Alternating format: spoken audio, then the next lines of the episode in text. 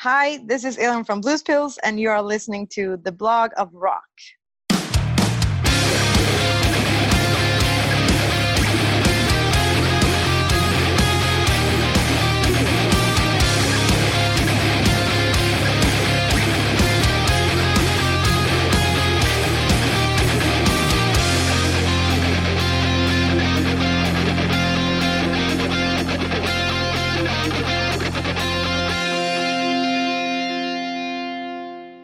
Hallo, willkommen bei The Block of Rock, deinem Hardrock und Heavy Metal Podcast Musikmagazin. Ich bin Uwe Lerch und ich nehme dich backstage mit zu den Rockstars. Natürlich quatschen wir über die Musik, die uns alle verbindet, über neue Platten, über Livepläne und was früher so war. Aber wir sprechen auch über die Menschen dahinter. Was hat sie inspiriert und motiviert und welche Rockstar-Tipps haben sie für dich da draußen? In den Show Notes, das ist die Beschreibung zu dieser Episode, über die du das hier gerade hörst, findest du einen zentralen Link für alle weiteren Informationen, der dich aber auch in meine offizielle Facebook-Gruppe führt. Ich würde mich freuen, wenn wir uns hier kennenlernen. Bist du nun am Start? Na dann komm doch mit! Heute geht es wie angekündigt noch einmal in den skandinavischen Sommer, wo am Ende der Strippe Elin Larsson von den Bluespills auf uns wartet. Das schwedisch-amerikanische Quartett hatte ja 2014 mit ihrem Debüt einen Raketenstart hingelegt und war danach nonstop auf allen möglichen Festivalbühnen am Start, gepaart mit diversen Tourneen.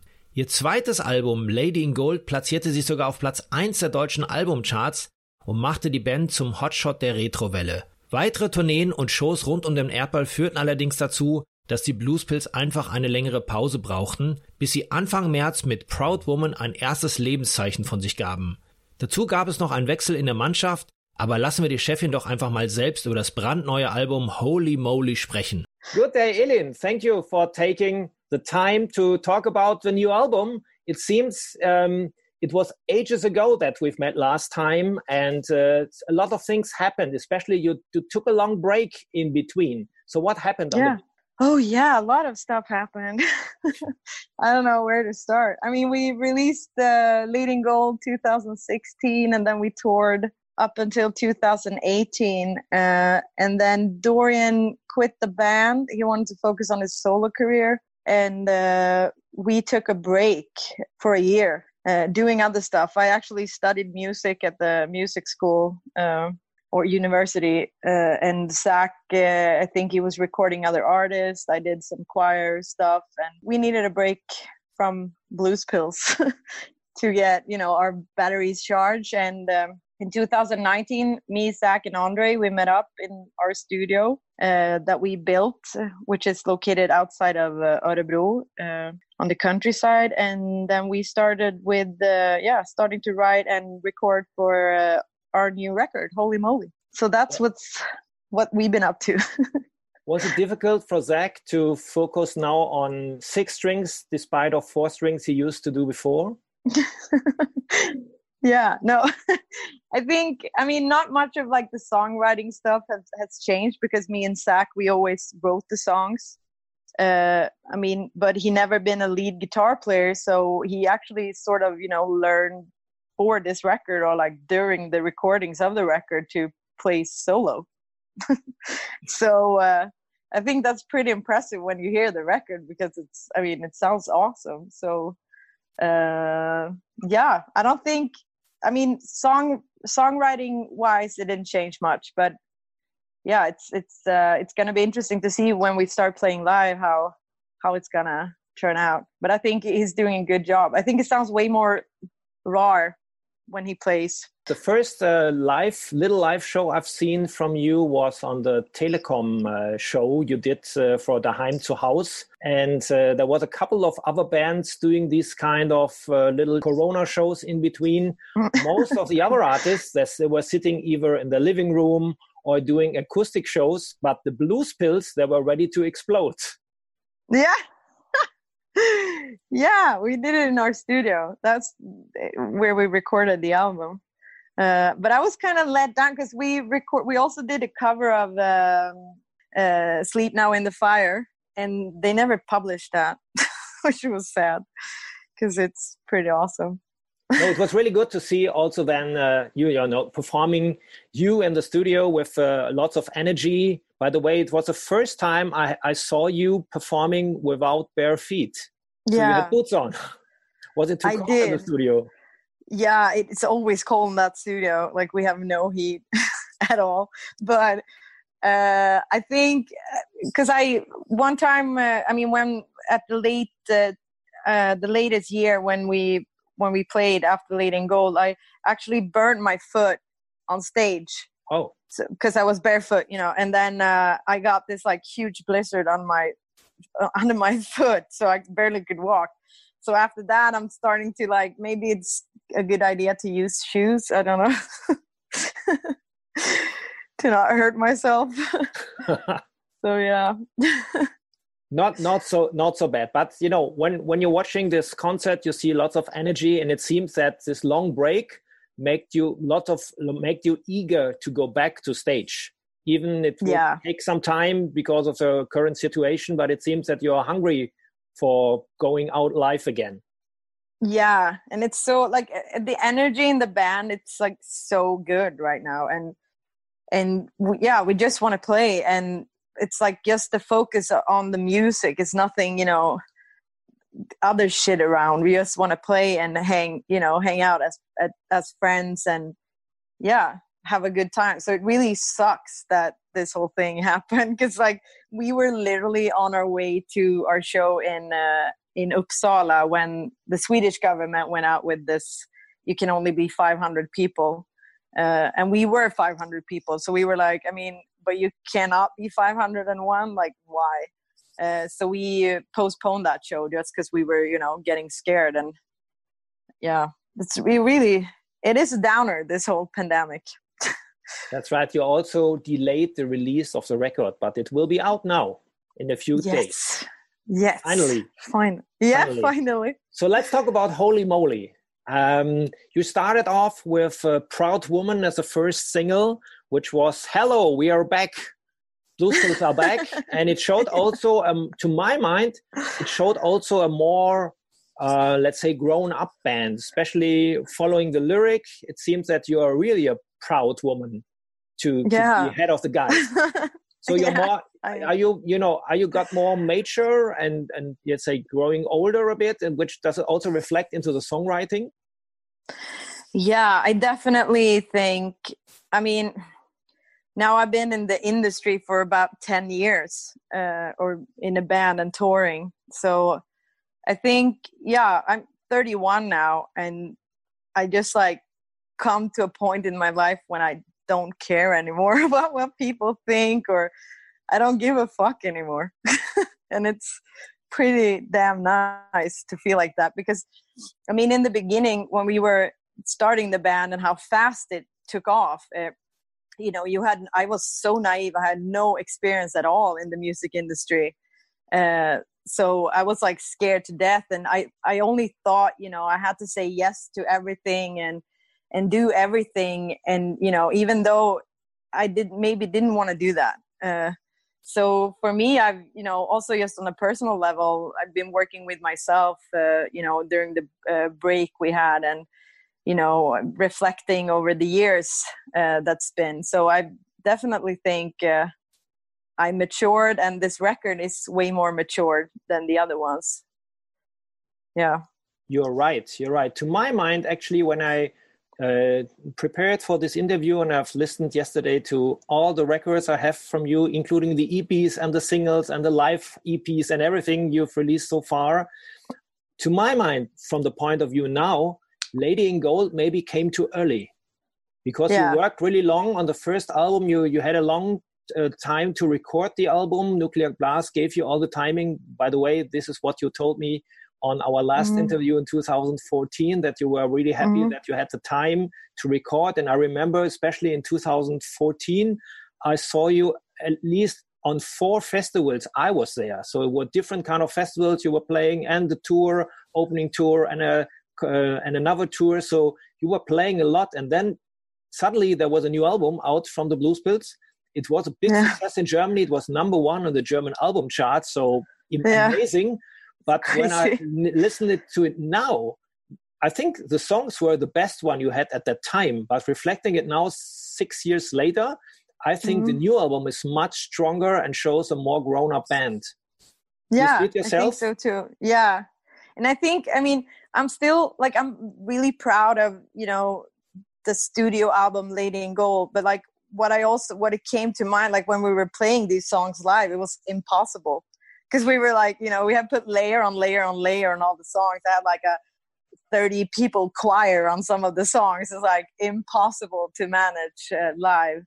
Uh, so but i think i mean holy moly it's it's like a hybrid between the first releases and the first album and you know maybe the songwriting skills sort of or arrangement uh, on lady in gold. Like we took i think we managed i mean on what i think is we managed to take the good parts from from both records and and uh, or experience and make this new record. But i mean this one is like so holy moly is like the most honest record we've ever done. And you know we we recorded it ourselves. We were our own producers.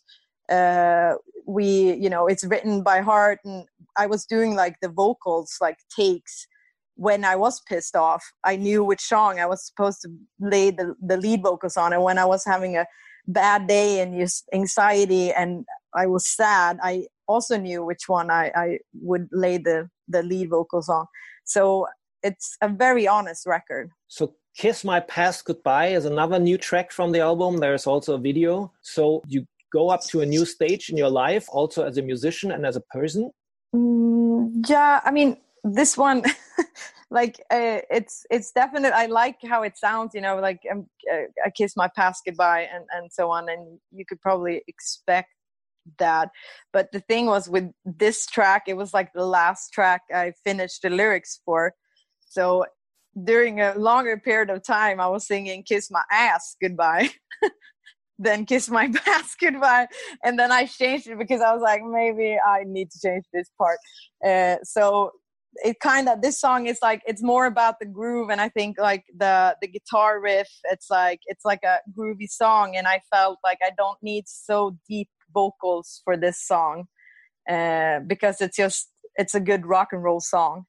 Um, but you you could probably i mean it's probably somewhere in the back of my head you know i always do that stuff that so i don't you do not you do not address the song to somebody especially no. not to your boyfriend because i've seen that, that you're not only a proud woman but also a married woman. Yes i am.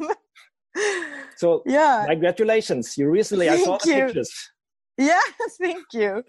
Yeah it was the best day of my life for sure.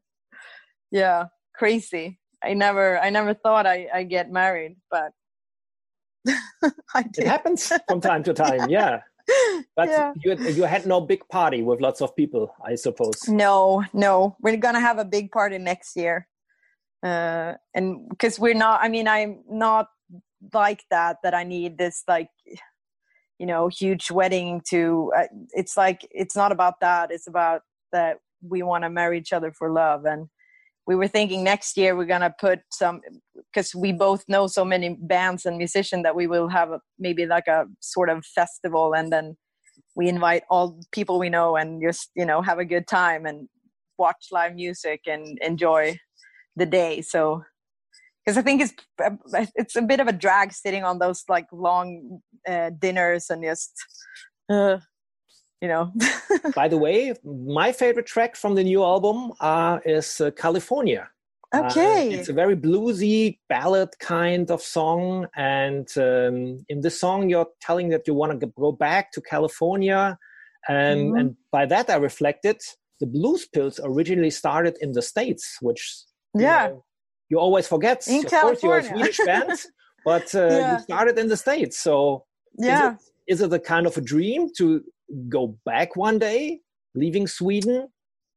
I mean, uh, I think during this time when this song was written, it was maybe a bad time, and you know how you tend to when you're feeling bad and you know unhappy you tend to dream back or think about places and and times you've been where you were happy uh, so it was more like capturing the moment of that time uh, because it was a different it was like a complete different freedom to just i think like musically when you were not signed by a label or you have this expectations of you and your music uh, i mean you could write in a complete different way because uh, it wasn't no one was going to hear it anyways you know? It was a complete freedom. So uh, it's more of a of that kind of feeling you know you tend to dream away uh, to a place in time when you were happy that's a good thing because I wanted to ask you if I would put you now into a time machine. Okay. Uh, what what year you would like, or which era you would like to go back? Because the Blues Pills, uh, I remember also from our first talks, the Blues Pills were um, the people from the metal festivals. They liked you very much, but you were also playing lots of these kind of hippie and retro festivals like Burg Herzberg Festival and all these kind of festivals. So you were more or less the only band which were some so or less allowed on on both sides. So if I put put you now back musically into a time machine, where you want to go? Yeah. Oh. The 60s, the 70s, earlier, middle age? Probably the 60s, because then I could see 60s or 70s, I guess. Because then I could see all those bands I want to see, and also see Aretha Franklin. That'd be, but I mean, yeah, in her like golden days, I'd say. Uh, but I wouldn't want to live at that time, you know. Just having suck. a sneak, a little sneak. yeah, yeah, a little sneak peek, and then head head back. But I mean, I don't. I guess like not much have changed, even you know, politically, and like now we have this pandemic, but I still have the faith in that it's hopefully getting better. So maybe at that time you would have met oh. Peter Green, who sadly just left us. Yeah, probably. Yeah. Or I would uh, maybe not meet him, but I'd probably go to show, see him play. Is yeah, that's kind so of sad. You, you, just posted it also today that unfortunately he died a couple of days ago, and um, you know, Fleetwood Mac was a started off as a British raw blues band. Uh, mm-hmm. Also, some people forgot when they're listening to the later tracks. Uh, but mm-hmm. uh, they started off like a like a like a blues band in the beginning. And uh, if you listen to the early Fleetwood Mac tracks, yeah. to my mind, also on the new Blues Pills album, especially the guitar work, somehow sounded in this way. So did Zach also being has Zach also being influenced by by Peter Green?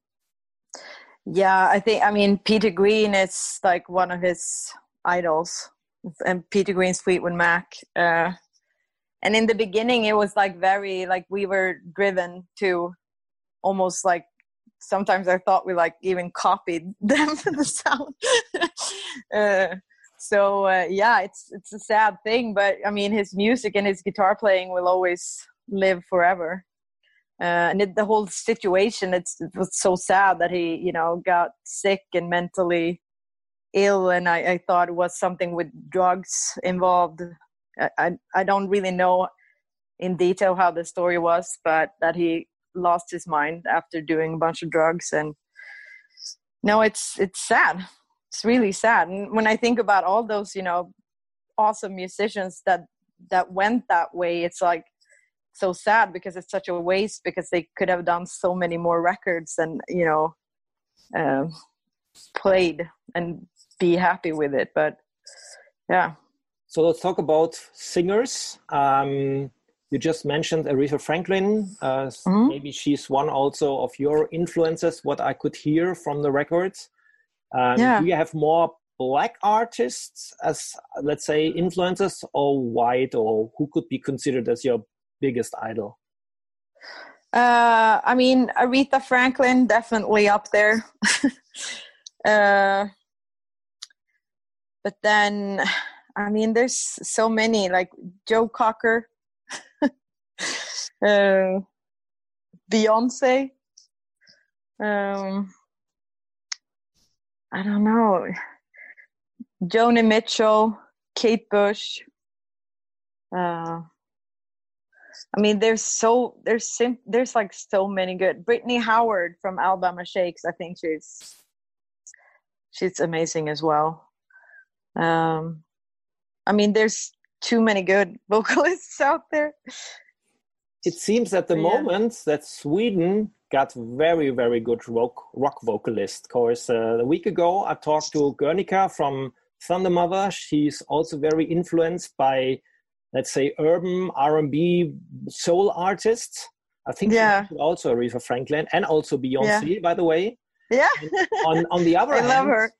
another uh, great Swedish vocalist is Jennie-Ann from Avatarium. She's very influenced by uh, Joni Mitchell, by the way. Yeah, I could tell. And you know, also uh, the singer of Opeth, he's also that's like his uh, influence, which I thought was a bit. I didn't expect that. But he's he's not a girl. no, I know. No, but it was just because I remember I met him at a festival, and then I I was carrying because we we uh, had been on tour and we were gonna change the bus to a van and head back to Sweden, and we played one festival, and then I carried out all my vinyls that I bought during the tour.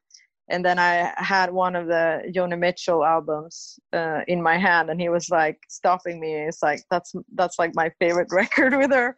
She's like a big inspiration. Then I was like, oh wow, that's so cool. yeah. nice. So, Yeah. what are the future plans for the Blues Pills after releasing the album? Can, can you make plans already? Mm, I mean, we had a plan going on tour in the fall, but I'm pretty sure. I, I mean, I wouldn't bet my money on that tour. Um, so I think we will release this album, maybe have a live stream. Uh, we're also planning on uh, making like DIY music videos to every track of the album to have something like visual, uh, and then uh, probably start to work on the fourth album. but I just want to have this released and uh, that I manage or like that I can feel that I've done everything for this album that I possibly can in this sort of situation, and then we yeah start with the fourth one. We're looking forward. Thank you for taking Yeah. the time for being at the Blog of Rock. And Thank you to for having me. Yes, you to you. too. Bye bye. Bye. Wenn dir diese Episode gefallen hat, folge mir doch gerne beim Podcast-Dealer deines Vertrauens, damit du auch die nächste Folge nicht verpasst. Du bekommst die ganze Staffel als kostenloses Abo unter anderem bei Spotify, Apple Podcast, Amazon Music, Deezer, Soundcloud, YouTube, dem Podcast-Portal von Google oder natürlich über meine Homepage theblogofrock.com. Höre dir dort auch die bereits veröffentlichten Stories an, denn jede Woche gibt es hier neues Futter. Und vor allem, erzähle es deinen Freunden und teile die frohe Kunde auf Social Media. Alles klar? Dann hören wir uns ja wieder beim nächsten Mal. Bis dahin, keep on rockin'!